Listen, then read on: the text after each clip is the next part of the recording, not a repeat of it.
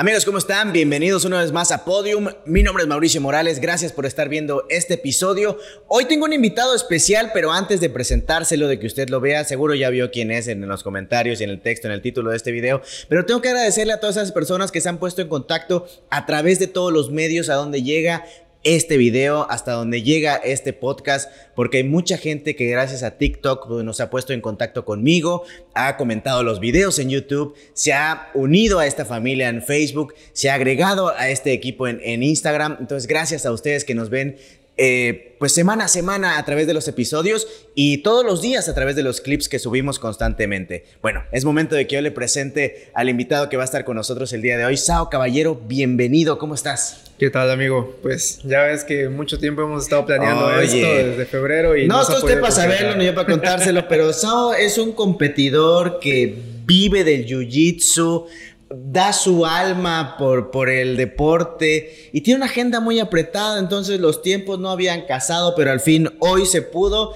y vamos a platicar de tu historia. Al fin vamos a incluir Jiu-Jitsu en este podcast. No, pues yo te agradezco muchísimo que como Jiu-Jitsu me hayas tomado de referencia. La verdad, muy agradecido y ya sabes que siempre para poder hablar y compartir un poquito de él, estoy súper puesto. Fíjate, yo lo he dicho fuera y no porque estés acá lo voy a decir, sino siempre lo he dicho, eres para mí eres la máxima referencia de Jiu-Jitsu en Campeche, hablando del estado. Y peninsularmente, yo sí te considero como que una de las personas que suena más en, el Jiu-Jitsu. Y hace un momento platicamos que a, nivel nacional, pues sí estás rankeado muy fuerte, pero llegaremos a eso en, un momento. Primero, eh, vayámonos, como siempre en este podcast, un poco al pasado y platiquemos de, cómo eras, cómo eras Sao cuando, cuando era niño, qué, qué deporte hacías. No, realmente eso es algo que siempre mi mamá me dice.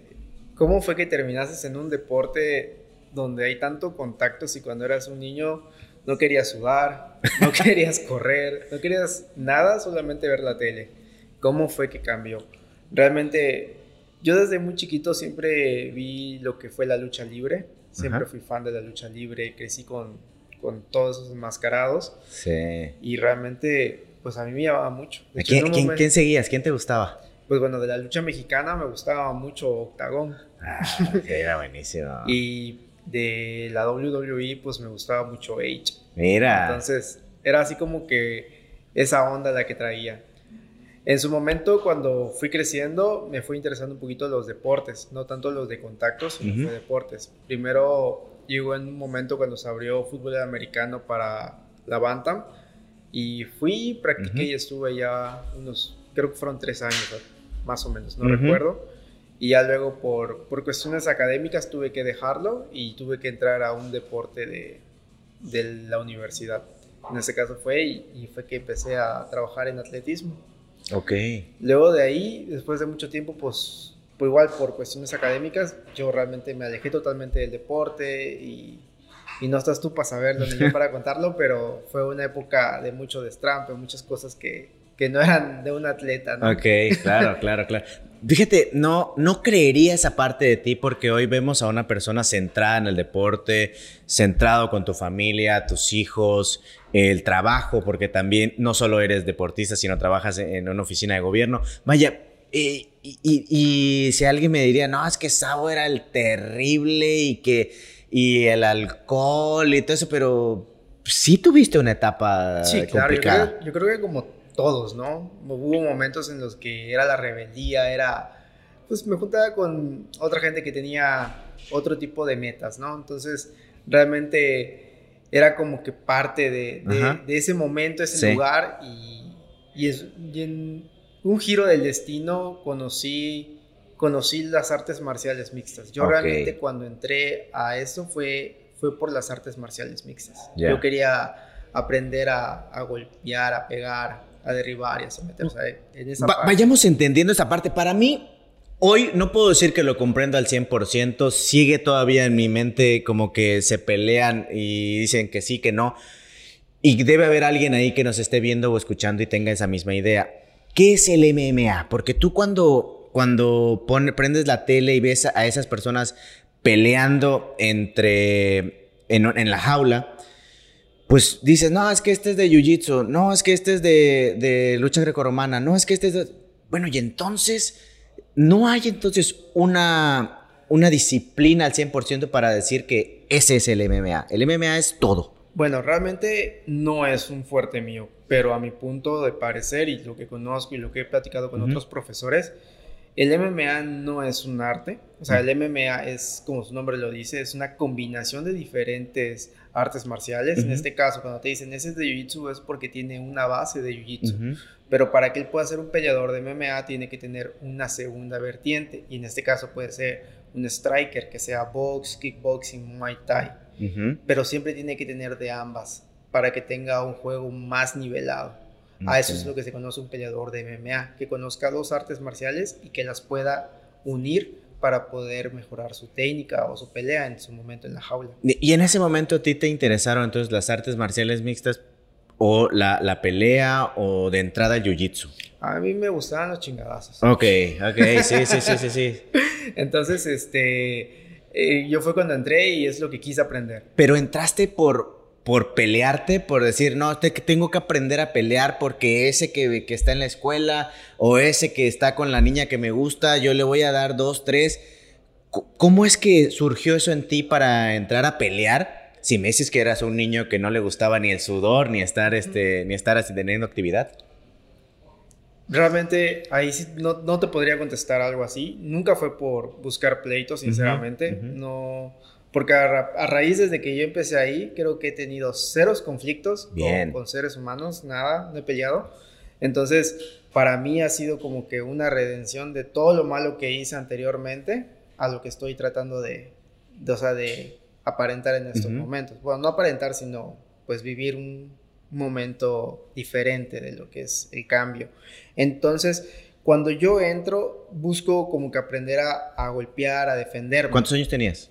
Tenía 22 años. O sea, ya estabas, no, no comenzaste entonces en esto como, como los niños que los van para centrarlos y tranquilizarlos a los 12, 8 años, ¿no? Tú empezaste ya, podemos decir, grande para el deporte. Sí, yo realmente empecé ya grande, eh, empecé por convicción propia, buscaba ya hacer un cambio, ya no me gustaba lo que yo estaba haciendo, no me gustaba realmente y quería tener un pasatiempo. Realmente cuando yo busco es por un pasatiempo, aprender y, y, aprender de chingazos. Siempre tuve la idea de subirme a una jaula, o sea, realmente siempre tuve la... Siempre quise tener esas ganas de subirme a un ring. Como te vuelvo a hacer referencia a lo que yo hacía anteriormente, me gustaba mucho ver las luchas y para mí hacer una entrada como de la WWE, que suene una música que a ti te guste o algo así, para mí eso era genial. O sea, para mí eso era como que una meta a conseguir. Sí. En la academia donde entro, allá hacían MMA, o sea, te enseñaban box y kickboxing y aparte te enseñaban jiu-jitsu. Ok. Yo entraba y muchos me decían, pues puedes entrar aquí a jiu-jitsu, puedes este, practicar. Me quedé a una clase y a partir de ese día dije, esto es lo mío. De aquí soy. De aquí soy. O sea, en mis primeras luchas o en mis primeros este, entrenamientos siempre trataba de buscar hacer como que tacles, tipo los, las flechas que hacía H en, la lucha o brincar, cosas así, ¿no? Y era permitido. Para mí era vivir algo que yo soñaba nada más y poderlo transmitir al momento. Y ya a partir de ahí fui creciendo, creciendo. En el 2012 me gradúan a cinturón azul. Yo empiezo en el 2011, realmente, relativamente no estuve mucho tiempo en principiante. A los cuatro meses de haber comenzado me dijeron, hay una competencia, vas. Y yo dije, voy. Afortunadamente trajimos el primer lugar. Creo que fue como que ese impulso que yo necesitaba para decir, aquí está todo, aquí voy a seguir y aquí voy a continuar. ¿Eso fue lo que te motivó a, quedarte en el jiu-jitsu, a decir, bueno, ya esto definitivamente es lo que me gusta? Todavía no lo veías como como un modelo de negocio, como una forma de vivir, sino solamente para hacer deporte. Sí, realmente. Y bueno, esto no es ningún secreto, mis alumnos lo saben, pero mi idea nunca fue tener una academia. Mi idea nunca fue hacer una academia, vivir de esto. O sea, realmente para mí esto es un hobby, es una pasión, a pesar de que ya está muy estructurada la academia donde estoy, donde ya es algo que prácticamente nos da un poco de ganancias de la familia. Nunca, nunca fue mi idea. Yo solamente quería hacer jiu-jitsu, yo quería entrenar jiu-jitsu, competir jiu-jitsu, vivir jiu-jitsu. Y realmente por los cambios que estuvieron pasando, la academia donde estaba cerró, eh, no tenía yo donde entrenar, me tuve forzado a tener que iniciar un grupo de, de jóvenes para que yo pudiese seguir entrenando. Ok, y así inició tu academia. Sí. Tu academia entonces inició porque cierran la academia donde estabas. No había entonces una academia en, Campeche donde pudieras seguir porque platicábamos hace un momento, el Jiu-Jitsu no es un deporte, un arte marcial tan común, no tiene tanta publicidad, por llamarlo así, y en Campeche pues, pues no es tan conocido. No, sé si, si no sea de tanto interés para la gente. Te lo pongo fácil, hablando de MMA. Cuando tú ves una lucha de MMA, ¿qué quieres ver? quieres ver a dos personas que se estén fajando en la parte de arriba. Hay quien quiere ver solo a los hombres. No sé, hay, de quién, hay de quién quiere ver este, los, quiere ver que se estén untando sus cosas en la cara o esos videos donde de repente hay hubo un dedazo, eh, cosas así. hay quien, hay quien como tú ven este el deporte. Claro. Y te digo, nuevamente, este, no es tan vistoso como tú lo mencionas, el hecho de que te derriben y estén en el piso. Normalmente siempre tienen esa idea de que una pelea buena es la que se faja arriba. Pero no entienden. Sangre, el golpe, que es el fracturó el tobillo, la, o sea, e, eso es lo emocionante de ese deporte. Claro.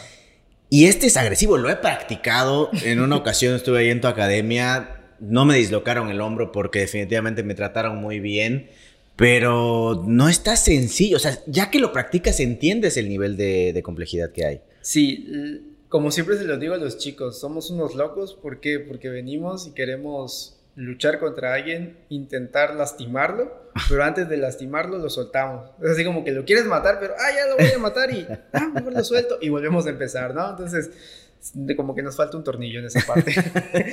pero te voy a repetir, hay muchas cosas muy complejas de cómo poder luxar. Entiendes cómo poder luxar una articulación. Sabes que para poder luxar no solamente hay que estirarlo, tienes que controlar la articulación anterior para poder inmovilizar la que vas a querer luxar.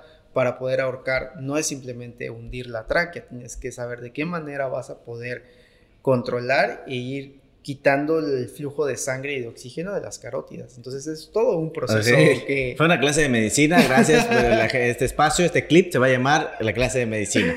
Este momento en el que llega una persona y decide entrar contigo, hoy lo vemos muy fácil, de que, ah, Jiu-Jitsu con Sao, Brosport, pero ¿cómo no tenías dónde entrenar? No tenías dónde seguir eh, haciendo lo que te gusta y decides armar este grupo.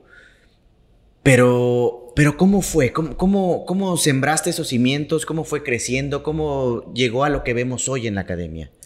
Sí, bueno, realmente el impulso de armar un equipo vino por parte de un profesor, el profesor Román López, que fue el que estuvo atrás de mí casi un mes, mes y medio, haz un grupo, ármate un grupo, te doy espacio aquí en mi academia, hazlo te va a ir bien, se ve que te gusta, va a ser bueno. Entonces, yo lo pensaba y decía, ay, no, no quiero, no quiero tener esto porque al momento en el que yo lo vea como un compromiso, tengo miedo de que me deje de gustar y, la pasión se convierta en una demanda y, no, no, yo era como que esa, esa pelea mental.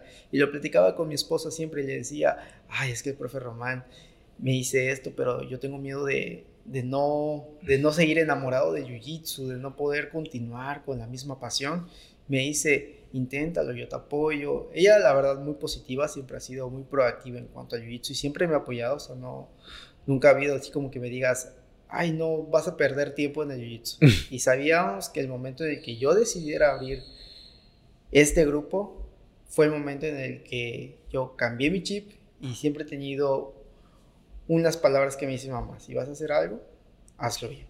Totalmente. ni te metas. Entonces, cuando empezamos, empezamos con unos tatamis de, esos de Sams, que no tienen creo que ni 3 milímetros de... Sí, sí, sí, los caseros. Así es. Y asentabas los codos y sentías el piso y eso es muy doloroso realmente. Y sobre todo cuando te, te derriban o estás intentando hacer una técnica, en los giros siempre hay impactos en parte de las articulaciones. Entonces, fue que tuve que decir y, y compré un tatami. un tatami de los que se usan, no los profesionales, sino son los de puzzle, los normales, pero son más anchos y evitan una lesión. Entonces, poco a poco fuimos, este, pues sí, invertí, invertí un poquito, los alumnos me pagaban una mensualidad, yo empecé cobrando 200 pesos la mensualidad solamente para que vayan a entrenar conmigo. Al principio fue muy complicado porque yo no sabía qué enseñar, o sea, ¿sabes? Yo no sabía qué enseñar.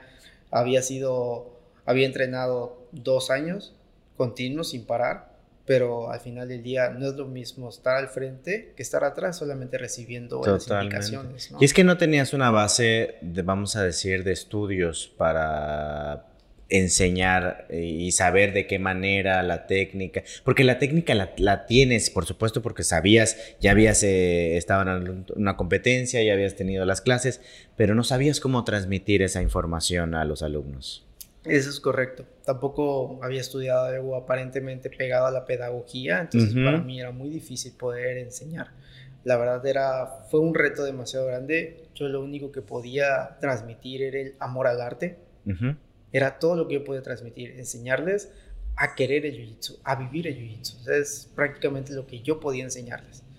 Obviamente tuve que hacer inversiones, me tuve que ir a México, tuve que estar entrenando con, con gente con reconocimientos internacionales para yo poderme ir fogueando, tuve que salir a competir, tuve que dedicar más tiempo del que yo pensaba a hacer jiu-jitsu para que yo pudiese poderles transmitir lo mejor a los alumnos. Es, es difícil cuando inicias porque las, los, los mismos alumnos se empiezan a dar cuenta de qué tan bueno o malo eres para enseñar, independientemente que de que a ti te guste, que tú seas bueno para, para pelear o para hacerlo en ti mismo, para aplicarlo, pero para enseñarlo es complicado y es cuando los alumnos deciden o quedarse o irse. Pero te fue bien y es lo que vemos hasta, hasta el momento, que pues ha ido creciendo, no se quedó estancado. Sí, la verdad la primera generación que armé de, chicos éramos como seis chicos que estábamos, este, chicos porque en ese momento estaba yo chico, pero éramos seis personas que estábamos tratando de, hacer que el jiu-jitsu suene. Al final del día, uno de los eslogans más trillados que utilicé cuando abrí el grupo era creando campeones.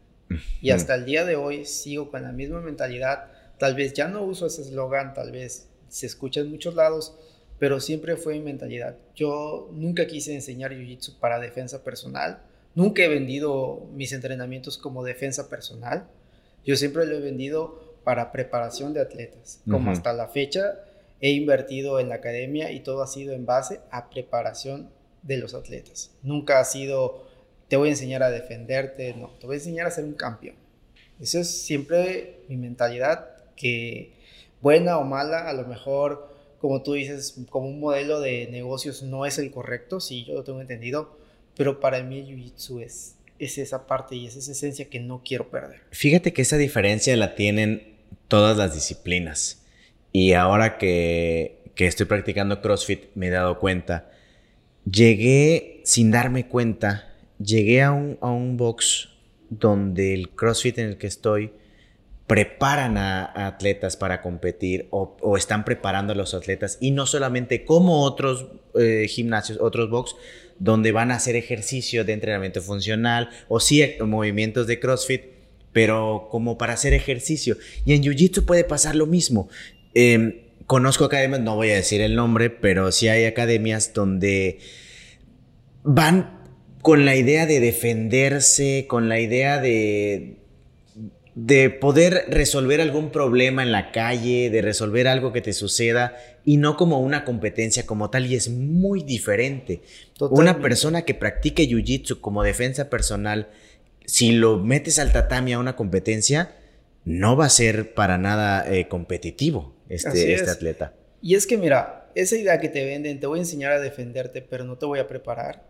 Yo siento, no puedo criticar, pero yo siento realmente que es una manera vaga de enseñarte cómo luxar un brazo. Yo te voy a enseñar, si es cierto, cómo lo vas a llevar, pero ¿y si te enfrentas con una persona más fuerte que tú, más atlética que tú? O sea, a veces yo sí he criticado un poco ese tema de que, ¿cómo nada más le vas a enseñar a controlar a la persona?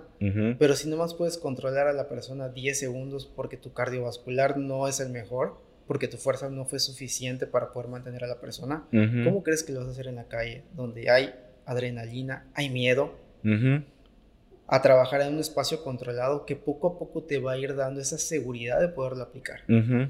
Al final del día, sí, yo hago competidores, pero esa misma preparación física te va a poder servir en la calle y en cualquier lado. Tengo la anécdota de un alumno que se fue ahora a, parece que fue a Chiapas, se fue a Chiapas, en un pueblito y hay una academia de Jiu-Jitsu.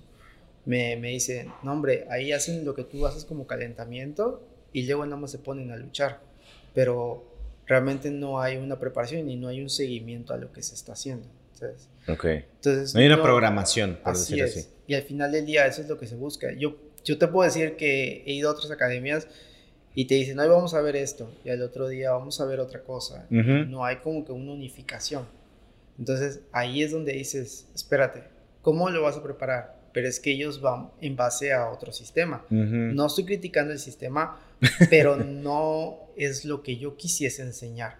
¿Por qué? Porque dicen, ay, cuando te agarren de aquí te vas a mover para acá, eh, pero ¿y si te agarran del otro lado? Entonces, siempre he buscado esa parte, siempre he querido enseñarles todos los aspectos para que puedan ellos tener todas las armas para poder madrearme. O sea, realmente esa siempre ha sido mi idea. ¿Por qué? Porque si yo los enseño a que ellos me destrocen, sé que voy a tener que trabajar el doble o el triple para poder aguantarlos, ¿no? Para poder aguantarlos y, y ahorita, por ejemplo, con el paso del tiempo, con el paso de la edad, si se hace más complicado pelear con, con niños de 17, 18 años. Yo era de las personas que creían, nah, la edad es solamente un número. Ahorita que llego y digo, wow, qué razón tenía toda esta gente, ¿no? Pero tampoco me hace como una limitante de pensar y decir, ah, no puedo. Entonces, volvemos a lo mismo. Si tú no te preparas para lo que hay en la calle, aunque tú sepas cómo matar a alguien, no vas a saber cómo llegar a hacerlo. ¿Por qué? Porque si esa persona es más fuerte, es más atlética, te va a cansar. A lo mejor tú puedes aguantar 10, 15 segundos, pero una pelea no dura eso.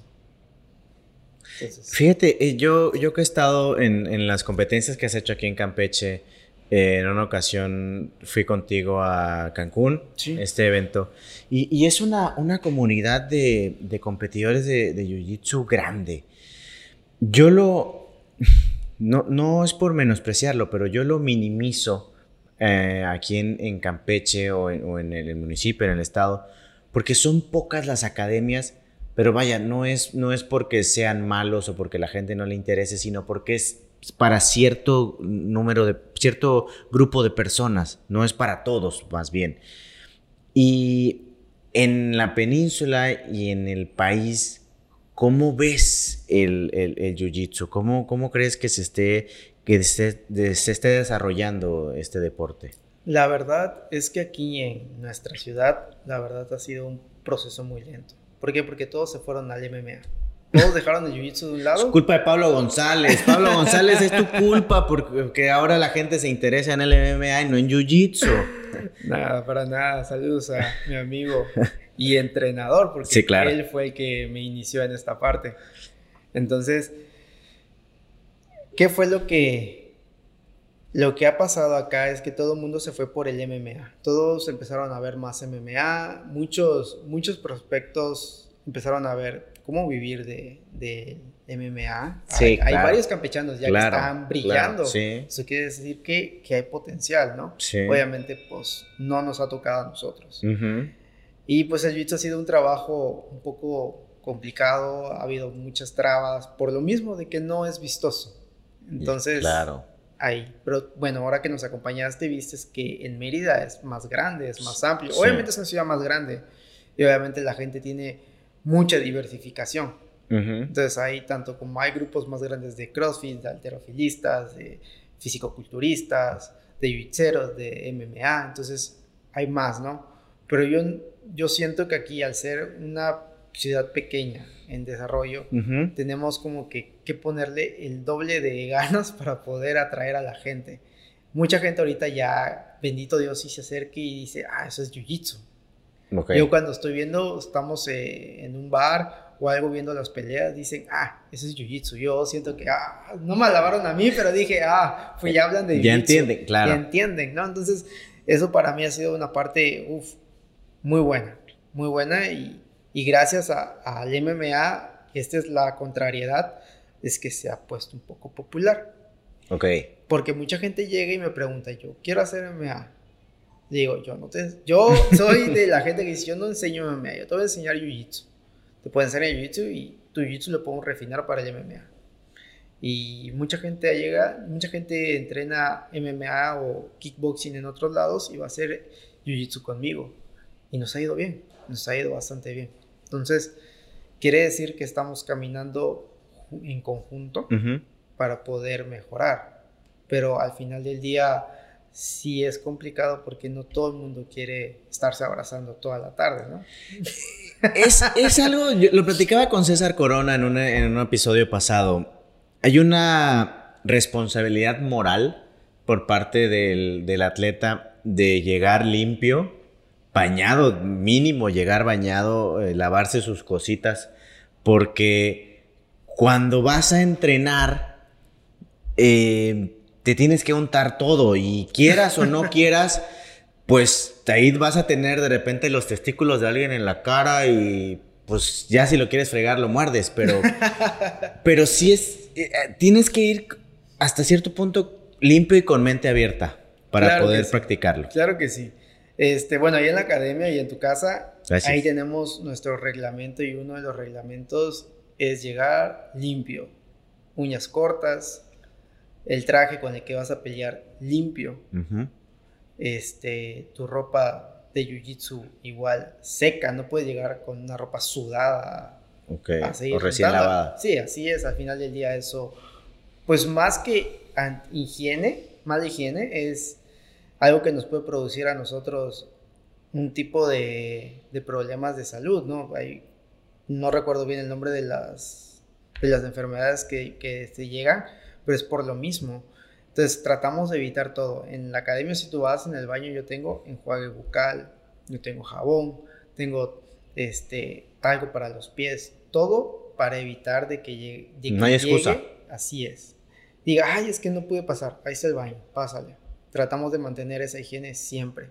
Y obviamente quitarle al atleta o al competidor todas esas excusas. Es que no estoy en mi casa, ¿no? Pero pues allá hay.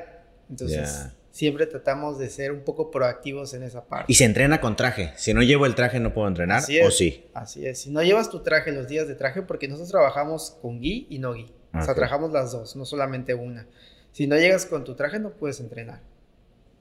Bueno, si no eres nuevo, porque cuando eres nuevo, obviamente se te da un plazo de tres meses para que tú puedas reunir el dinero para que puedas este, adquirirlo. Pero al final del día, si lo necesitas para tu crecimiento marcial, que son los grados, el cambio de cintas, es necesario. Ahora bien, si no, nada más quieres entrenar no y no te gusta ponerte la pijama, pues igual puedes ir, pero tienes que llevar tu ropa específica sin bolsillos, la, la playera no puede ser de algodón porque se aguarda mucha humedad. Entonces, todo, todo eso está bien especificado en nuestros reglamentos. ¿Por Porque tenemos mujeres, tenemos niños, y obviamente a veces van los papás, a veces van los novios de las niñas que están ahí. Entonces, no queremos dar una mala imagen. o sea, todo lo trabajado por, por soportar a un gran atleta que no se baña, que no se corta las uñas, no vale la pena. Entonces, todo lo trabajado siempre tiene que ser por parte de de ambos lados. Entonces, gui es con traje y no gui es sin traje. Así es. Perfecto. Digo, porque eh, eso, eso lo podemos ver de repente en los promocionales, en el, en el Open, que, es el evento que, organizas. Yo veía en la, en la publicidad, decía gui, no gui, ¿qué, qué será? Es una categoría, entonces, pero no, no entendía entonces en, ese momento que, que era. Hoy ya más o menos ya, ya tenía la idea, ya lo, ya lo entendí al 100% ahorita. Y Ahorita que, mencioné lo de, lo de los eventos, eres, tú eres como yo en esa parte. Cuando te involucras con algo, decides hacerlo al 100% y es posiblemente hasta un poco más. Y das todo de ti porque salga. Quisiste y quieres todavía el día de hoy, si no me equivoco, seguir impulsando el jiu-jitsu y que le quede a la gente y dejar huella en el jiu-jitsu, no como Sado Caballero ni como Brosport, sino como el jiu-jitsu que, que deje huella en Campeche. Y diste un salto para organizar eventos. Ahora también eh, se frenó por la pandemia, pero tuviste algunas, eh, algunos torneos de, de Jiu-Jitsu en Campeche y te fue muy bien desde mi punto de vista. Pues, sí, la verdad, como que... Involucraste mucha gente. Sí, la verdad que sí. La verdad, cuando vuelvo nuevamente retrocediendo el tiempo, todo fue gracias al profesor Roma. Yo estoy muy agradecido con él, muy, muy, muy agradecido porque realmente fue él el que nos consiguió el patrocinio en ese momento y me dijo, quiero hacer un evento de kickboxing, pero no tengo el tiempo. ¿Quieres hacer un torneo de jiu-jitsu? Y yo dije en ese momento, sí. en ese mismo momento dije, sí, vamos a hacerlo. Y empecé a hablar. Y como yo ya tenía pues un tiempecito haciendo jiu-jitsu, pues conocí a la gente de Cancún, conocí a este, gente de Mérida. Entonces los invité y yo dije, bueno, a lo mejor y no llegan. Pero bueno, tengo al profesor Ismael Sacramento, que es de la ciudad de Cancún, que vino con toda su gente a apoyarme, a competir. Fue un evento chico, fueron 60 personas que participaron, pero fue un evento en el cual llegó gente de otros lados, llegó gente de Mérida también, recuerdo, y la gente que teníamos aquí en la academia. Realmente cuando yo hice este torneo fue para foguear a mi gente. No todo el mundo tiene el dinero para pagar un boleto de autobús, una inscripción, todo eso. No, no, no, no tienen a veces ese recurso. Y a veces yo por mi parte, como te voy a repetir, por transmitir esta pasión, siempre busco la manera de facilitar esas cosas. Me ha ido bien, me ha ido mal. Hay gente que lo valora, hay gente que no lo valora pero al final del día yo sigo con mi misma mentalidad, seguir impulsando el jiu-jitsu. No mi academia, no a mí, sino el jiu-jitsu. Como tú bien dices, para mí eso es la parte más importante, es dejar que el jiu-jitsu quede cimentado. Entonces, con esos eventos, fueron cinco eventos que hicimos al año. El primero fueron 60, el segundo año fueron más de 100 personas. El tercero fuimos llegando a 150 personas aproximadamente. El tercer, el cuarto, perdón, ya fue, ya fue bastante más gente. La verdad no, no recuerdo bien. Y, el, ya nos visitó, en ese cuarto nos visitó gente de Chiapas. Vino gente de Chiapas. Yo creo que lo hiciste muy bien, lo impulsaste perfectamente y yo creo que tu, tu cercanía con, con, las otras academias hizo que te hicieran caso, por decirlo así, y dijeran, bueno, vamos a apoyar a, nuestro compañero de Campeche, amigo ahora, y es que decidieron eh, acudir a este, a este evento que se está haciendo más grande. Pudiera haber sido mucho más grande, sí. pero la, la, la pandemia te, te, frenó bastante. Yo, yo decía, y lo he comparado sin ofender, he comparado al, al jiu-jitsu, más bien a las artes marciales mixtas con, con una con una iglesia eh, cristiana. Y ahí te va por qué. Las iglesias cristianas tienen una, una cobertura, tienen una persona que está arriba de ellos, los, los, los, guía y les da soporte y cimiento como, como una, una defensa a, la, a la, red de, de iglesias. Ustedes tienen una cobertura también que pertenecen a, un grupo que les da una cobertura y es que se cimienta la, academia. Tú perteneces, bueno, está Brasa o Bras. Sí, es Brasa. Brasa. Y eh, existen otras, pero tú perteneces a, este, a, un grupo. ¿Cuál es el que perteneces? Eh, el equipo que trabajo con Gui actualmente ahorita es Brasa. Ajá. Este, pero ahorita como estoy aprendiendo un sistema que se llama de Jiu-Jitsu, Jiu-Jitsu Templanet, este, igual estoy trabajando con dos filiales. Eh, pero al final del día, pues Jiu-Jitsu es Jiu-Jitsu. Y, y, esto es algo muy increíble. No más he estado en Jiu-Jitsu. No te puedo hablar de las demás artes marciales. Tampoco te puedo hablar de, de otras, de otras, este, de otros deportes. Pero el hecho de que tú seas jiu-jitsero te abre academias, te abre gente, gente te recibe.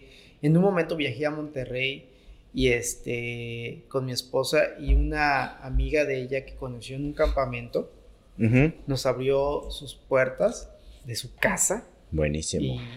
es una hermandad. Sí, o sea, realmente, nunca nos, yo nunca la había conocido personalmente, nos recibió como familia, nos fue a buscar al aeropuerto, nos llevó este, a comer, todo, o sea, realmente fue algo increíble.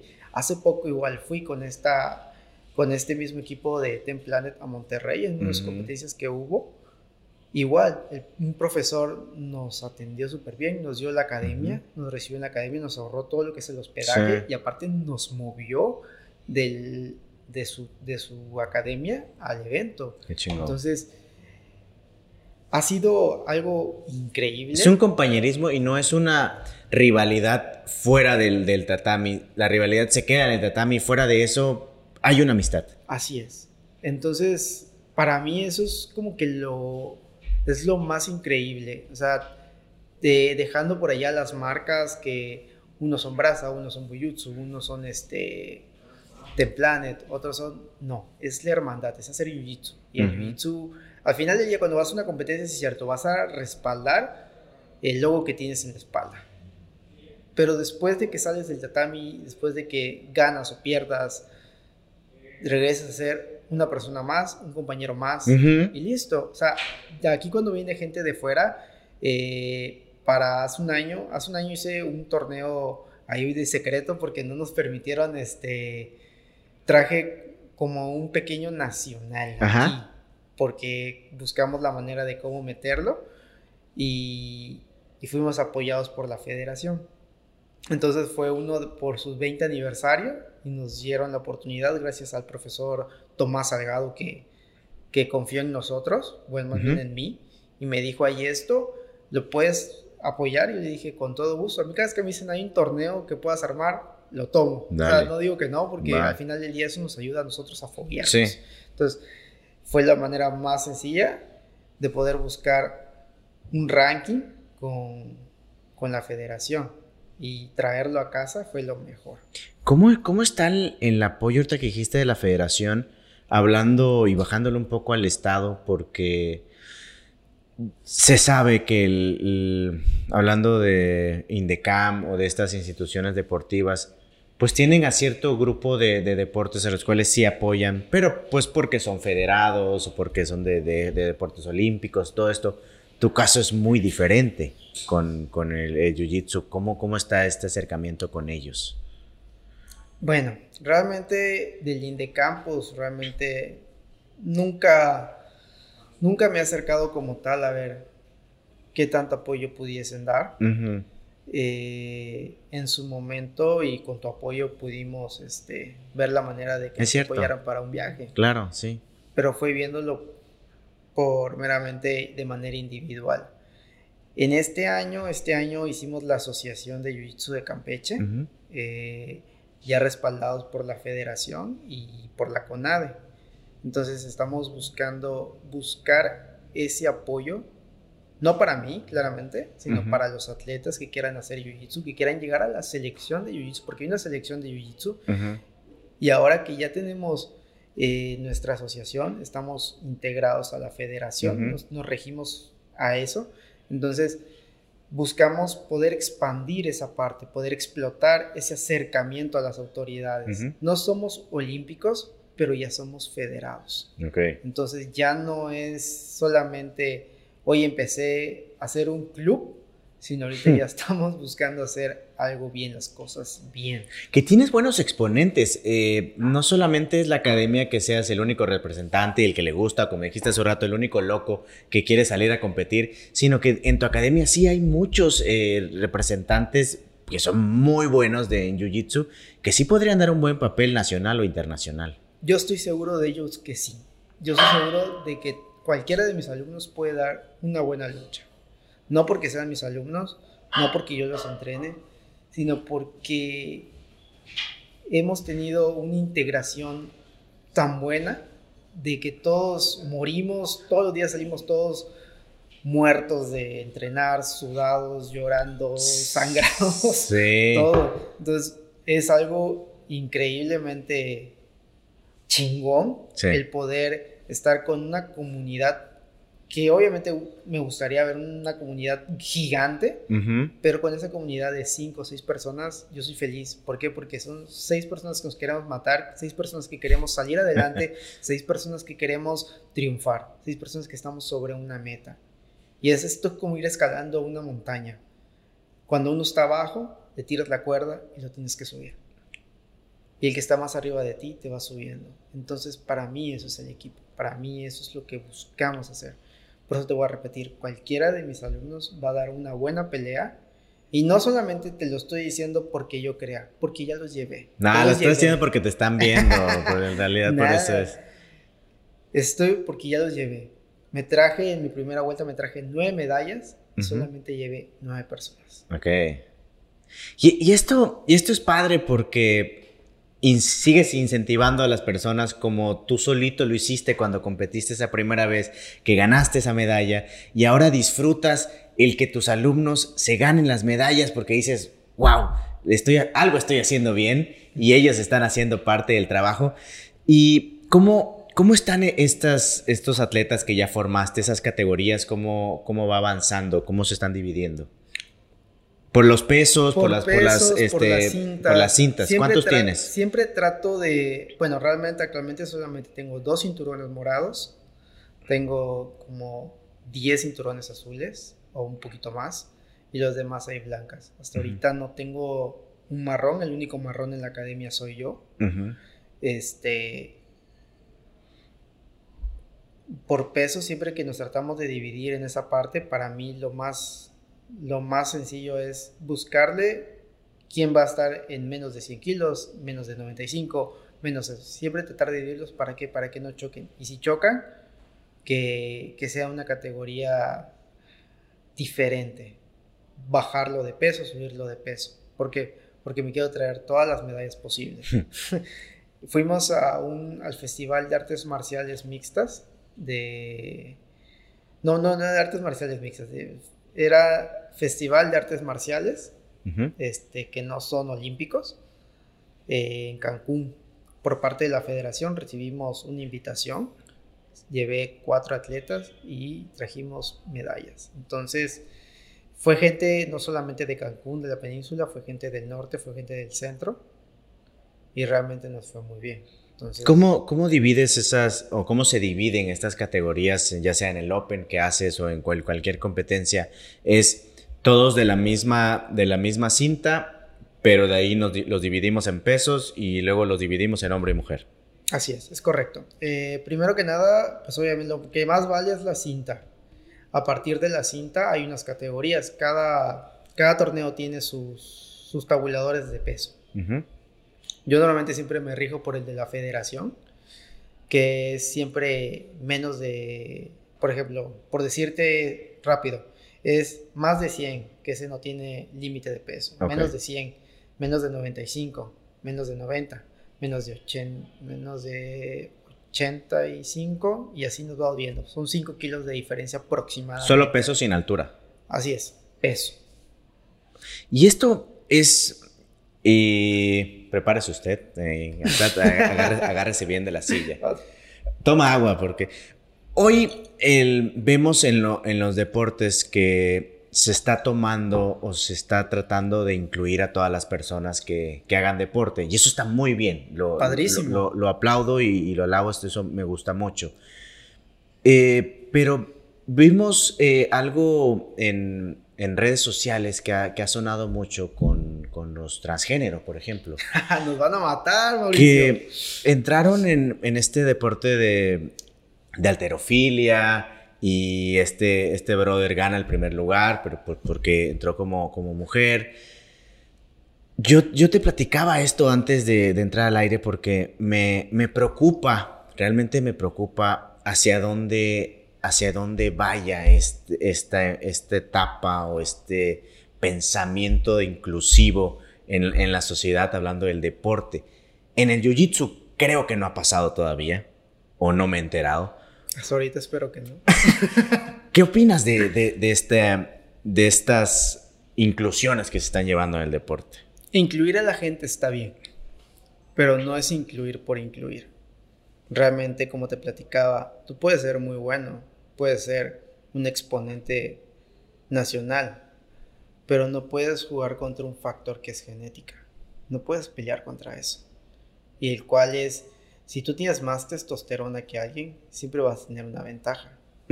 Te ponía en claro con esta lucha que tuve con esa persona que venía de hacer fisicoculturismo y peleé con ella. Por más técnica, yo sabía que tenía mejor técnica que él. Pero sin embargo, no pude hacer nada. Me mandaba a volar porque tiene más fuerza, porque tenía más estamina.